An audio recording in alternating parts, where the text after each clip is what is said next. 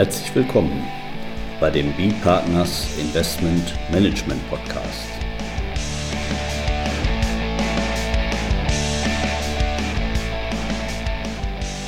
Immer wieder Mittwochs, kurzer Wochenrückblick, was in unserer Beratungspraxis besonders interessant war.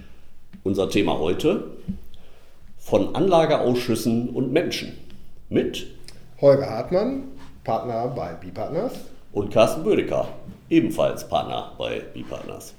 Ja. Holger, diesmal bist du mit dem Themenvorschlag auf mich zugekommen. Du hattest jetzt in letzter Zeit dich mit Anlageausschüssen beschäftigt bei Fonds. Erzähl doch mal, worum es heute gehen soll. Ja, heute wollte ich so ein bisschen berichten von, von einigen Projekten, die wir äh, historisch immer mal wieder auf den, auf den Tisch bekommen und in letzter Zeit eben verstärkt auch aus, aus Luxemburg.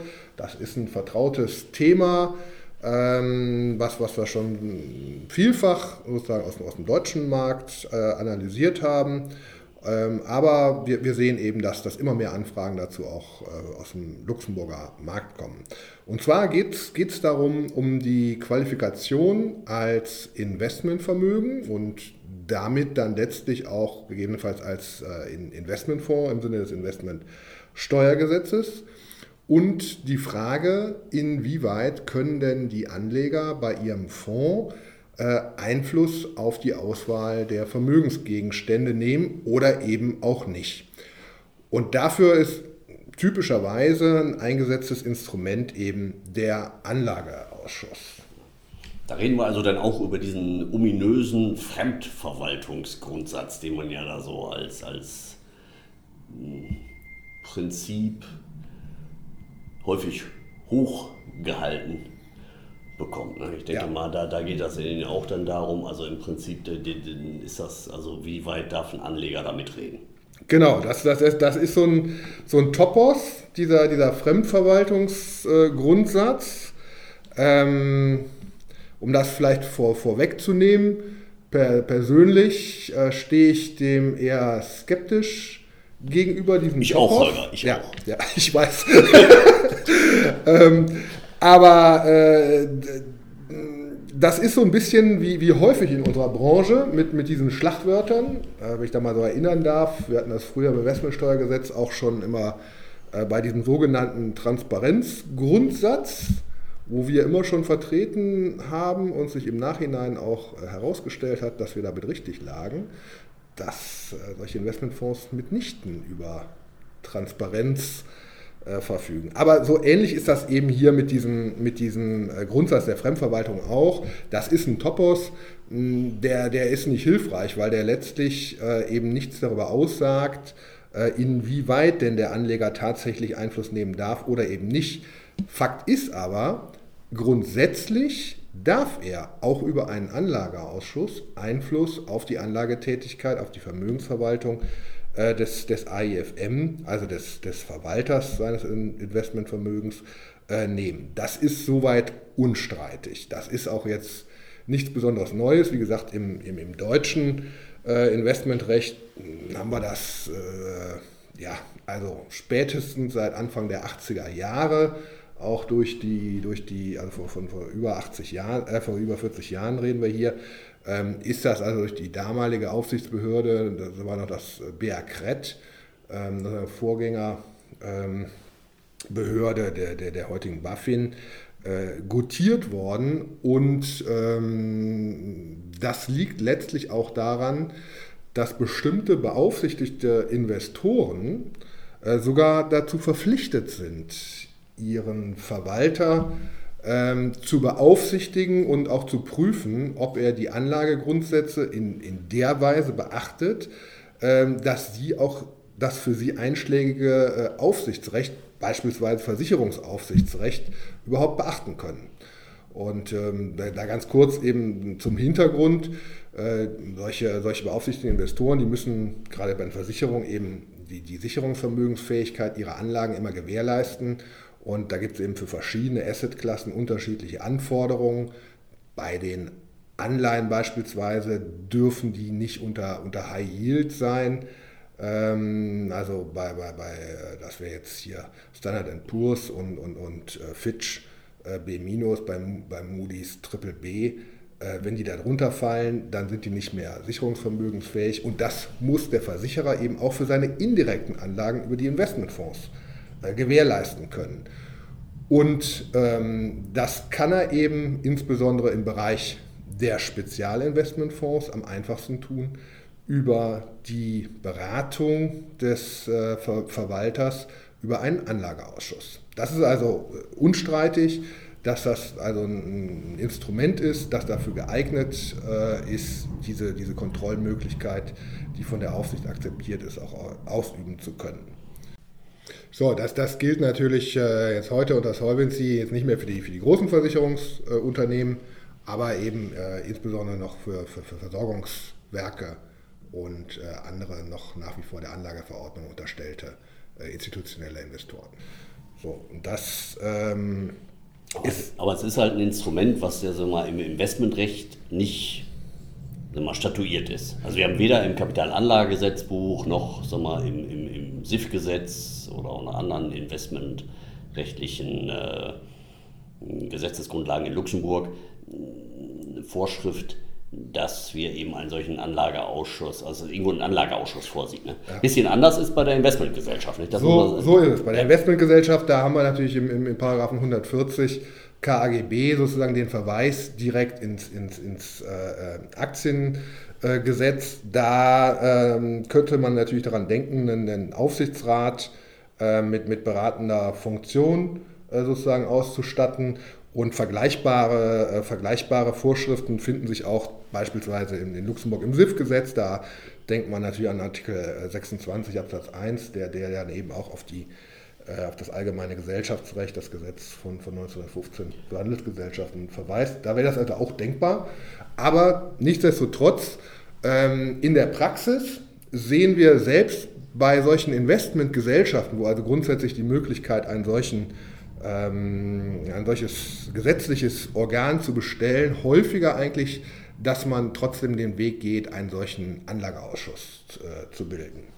Wo ich eigentlich besser finde, wenn man Anlegerbeirat dann will. Also tatsächlich, auch wenn ich im Gesellschaftsrecht ja. bin, bei den Investmentgesellschaften, das auch zu nutzen, was mir eben das Gesellschaftsrecht dort zur Verfügung stellt, halte ich eigentlich für besser. Aber, aber gut, äh, tatsächlich ist das so, Holger, genau wie du sagst, äh, das hat sich im Prinzip, sag mal, aus den Sondervermögen ist das ja damals gekommen, da, da haben wir diesen Anlageausschuss und, und diese, diese, dieser, dieser Begriff, der schleppt sich weiter fort. So ist es, genau. So, und ähm, ja, nachdem also jetzt die, die, diese ähm, Anlageausschüsse als ein taugliches und, und, geeignetes Instrument, was die Praxis entwickelt hat, eben auch durch die Aufsichts äh, sozusagen bestätigt äh, wurde. Wie gesagt, schon seit mehr als 40 Jahren wird es eben nach wie vor äh, ähm, viel und, und, und, gerne genutzt. Aber ähm, es stellt sich durchaus immer die Frage, wie weit darf da diese Tätigkeit des, des Anlageausschusses gehen. Also wie gesagt, klar ist, eine rein beratende Tätigkeit ist unschädlich, was auch unter anderem durch die Aufsicht ähm, abgesegnet ist, sind, sind, sind Veto- und, und Zustimmungs- äh, wenn also die Initiative für die, für die Vermögensanlagen von ähm, dem, dem, dem, Verwalter ausgeht, dem AFM ausgeht, dann können sich also die Anleger über den Anlageausschuss auch solche Zustimmungsrechte vorbehalten oder, oder entsprechende Vetorechte. Aber es kann auch durchaus sein, dass die Initiative vom Anleger selber ausgeht. Und ähm, da muss man, glaube ich, erstmal nochmal abschichten, wenn man sagt, also das ist auch grundsätzlich zulässig, dass der Anlegerausschuss selber Empfehlungen ausspricht. Also die Initiative vor, ja, ja, Empfehlung, genau. Ja, dass, ja, dass ja. sozusagen er die, die Initiative ergreift und eine Empfehlung ausspricht. Aber da muss man da nochmal äh, feiner unterscheiden. Ähm, das ist grundsätzlich äh, zulässig, solange es sich um einen sogenannten reinen Anlegerausschuss äh, handelt. Soll heißen, und da kommen wir sozusagen zurück auf unseren, äh, unsere Themenüberschrift von Anlageausschüssen und Menschen, da müssen eben Menschen äh, drin sitzen im Anlegerausschuss, die bei dem Anleger, typischerweise eben institutionelle Anleger, auch äh, angestellt sind. Das geht jetzt nicht, dass die sich sozusagen ihren separaten Anlageberater beziehungsweise ähm, Menschen, die den Anlageberater vertreten, auch noch in den Anlageausschuss äh, mit, mit reinholen.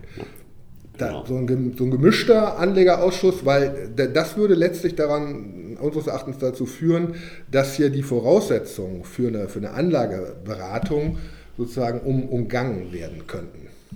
Und das ist ja im Prinzip jetzt auch der Grundsatz, weshalb wir von Anlageausschüssen und Menschen sprechen jetzt an dieser Stelle. Ne? Das zum einen, weil ich, äh, weil wir hier in letzter Zeit also immer so sozusagen amerikanische Woche, nicht viele, viele US-Fonds äh, in dem nicht. Und, und das ja hier, äh, also mal, von Menschen und Mäusen. Man muss ja ein bisschen Marketing auch machen. Ne? Das ist ja John Steinbeck, äh, bekannter US-Autor.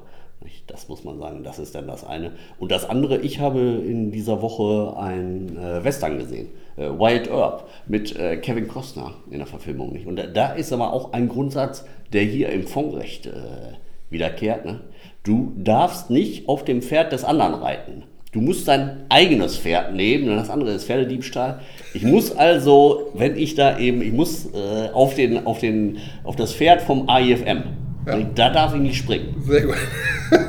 ja, das, das passt, passt sozusagen perfekt da rein. Aber wenn wir, wenn wir das sozusagen dann, dann festhalten, dass äh, ähm, ich den, den, den, den, den Pferdedieb sozusagen außen vor halte und, und nur meine eigenen Cowboys in den, in den Ausschuss schicke. Auch in die eigenen Pferde. Und auf die eigenen Pferde setze, ja. dann, dann kann dieser Anlageausschuss diese, diese Empfehlung eben ähm, sozusagen für die Qualifikation als Investmentvermögen und damit das Investmentfonds in unschädlicher Weise ähm, ausüben. Es ist nur ähm, in der Vergangenheit häufiger mal die Frage aufgekommen, eine gewisse Unsicherheit entstanden, da halten sich eigentlich äh, branchenweit die meisten auch dran, die, die schreiben sich das auch so rein in, in ihre Policies für die, für die Anlageausschüsse, dass das eben nur Empfehlungen sind, dass da keine Weisungen ausgesprochen werden dürfen gegenüber dem genau. AIFM. Das ist auch richtig und das ist vor allen Dingen auch wichtig. Ja, weil, weil sonst reitest du halt dann doch das Pferd vom AIFM, ja. wenn du Weisungen gibst. Ganz genau. Der, der, der, der AIFM, das ist klar, der muss letztlich auch das Letztentscheidungsrecht äh, haben. Wie gesagt, entweder muss er die Initiative ergreifen und ich habe nur einen, einen, Zustimmungsvorbehalt oder ein Vetorecht, oder wenn die Initiative zulässig vom Anlegerausschuss ausgeht, dann muss aber der AIFM sozusagen aufgrund einer eigenen qualifizierten Prüfung, ähm, die er vorzunehmen hat, dann das, die letztendliche Entscheidung auch eben treffen. So, und was, was bedeutet jetzt eben diese, diese qualifizierte eigene Überprüfung, was damit zum, zum Ausdruck gebracht wird und eben auch aufgegriffen worden ist, in der Vergangenheit mal sogar durch die, durch die Finanzverwaltung in einem allerdings unveröffentlichten Schreiben, äh, dass es eben nicht nur reicht, sozusagen sich rechtlich in die Fondsdokumentation reinzuschreiben, dass der AIFM über diese Letztverwaltungsbefugnis äh, verfügt, sondern dass das auch im Tatsächlichen gelebt werden muss. Also ähm, da geht es letztlich wieder um so einen Topos.